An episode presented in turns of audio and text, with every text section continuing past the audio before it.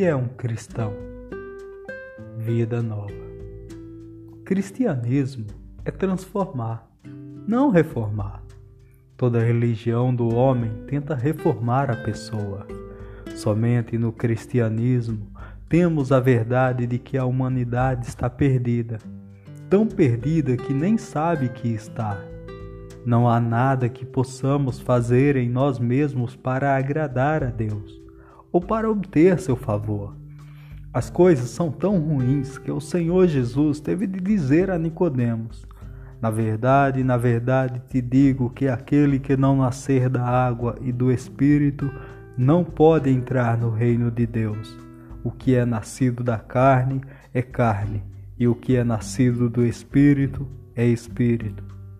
João, capítulo 3, versículos 5 e 6 aquilo que somos por natureza, o que a Bíblia chama de a carne, não pode ser reformado. A mensagem do Senhor veio como uma surpresa para esse homem religioso. Ele tinha certeza de que esse grande mestre enviado por Deus poderia apontá-lo para a direção certa. O Senhor, no entanto, não veio para apontar ao homem perdido a direção certa isso não lhe teria feito bem algum.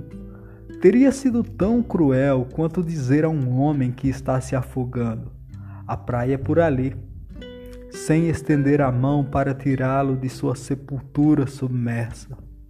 Nunca devemos nos esquecer, no entanto, que é um Deus de amor que nos fala a nossa verdadeira condição. Como um Deus de amor, ele também é um Deus que sai em busca que homem dentre vós, tendo cem ovelhas e perdendo uma delas, não deixa no deserto as noventa e nove e não vai após a perdida até que venha achá-la? Lucas, capítulo 15, versículo 4. O Senhor Jesus não veio apenas para buscar, ele também veio para salvar porque o Filho do Homem veio buscar e salvar o que se havia perdido. Lucas, capítulo 19, versículo 10. E a que custo nossa salvação foi obtida? O pastor deu sua vida pelas suas ovelhas. Eu sou o bom pastor. O bom pastor dá a sua vida pelas ovelhas. João, capítulo 10, versículo 11.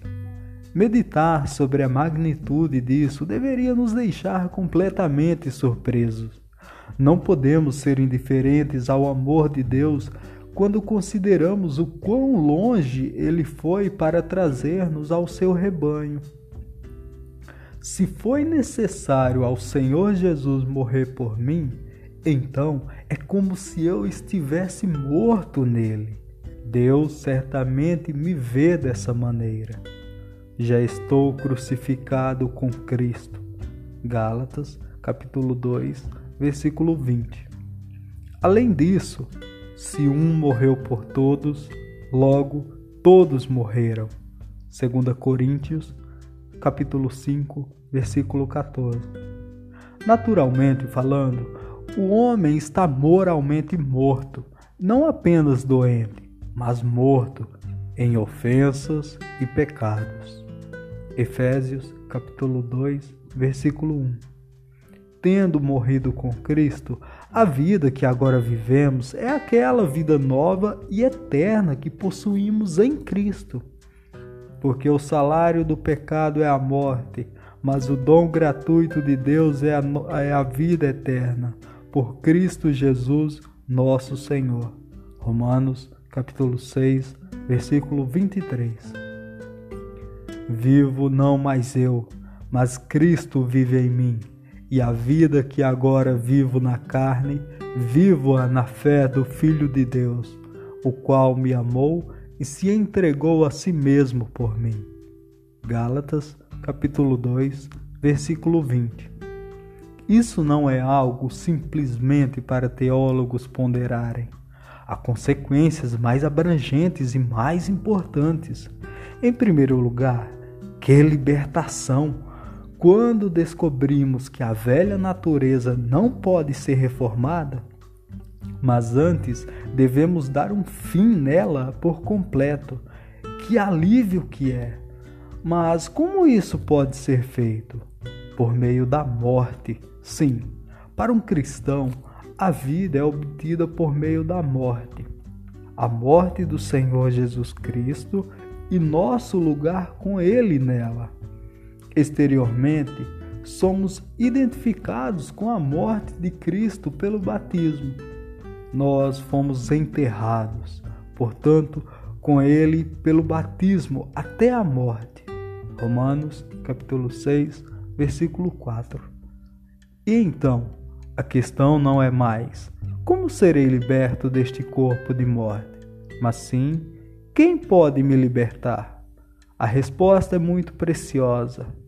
Miserável homem que eu sou, quem me livrará deste corpo de morte? Dou graças a Deus por Jesus Cristo, nosso Senhor. Romanos, capítulo 7, versículos 24 e 25.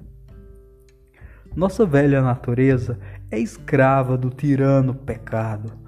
Um homem morto não é subserviente a ninguém, porque aquele que está morto está justificado do pecado. Romanos, capítulo 6, versículo 7.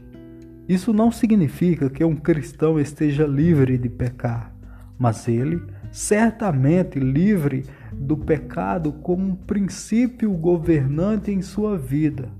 Em segundo lugar, uma vez que agora possuímos uma nova vida em Cristo, para quem estamos vivendo? E ele morreu por todos, para que os que vivem não vivam mais para si, mas para aquele que por eles morreu e ressuscitou. 2 Coríntios, capítulo 5, versículo 15. A transformação trazida pela salvação é muito real. Ela tira uma pessoa de um caminho de destruição e não apenas a livra, mas a coloca em um caminho inteiramente novo, com gostos, desejos e objetivos totalmente diferentes. Se alguém está em Cristo, é uma nova criação. Passou o que era velho, eis que se fez novo. 2 Coríntios, capítulo 5, versículo 17.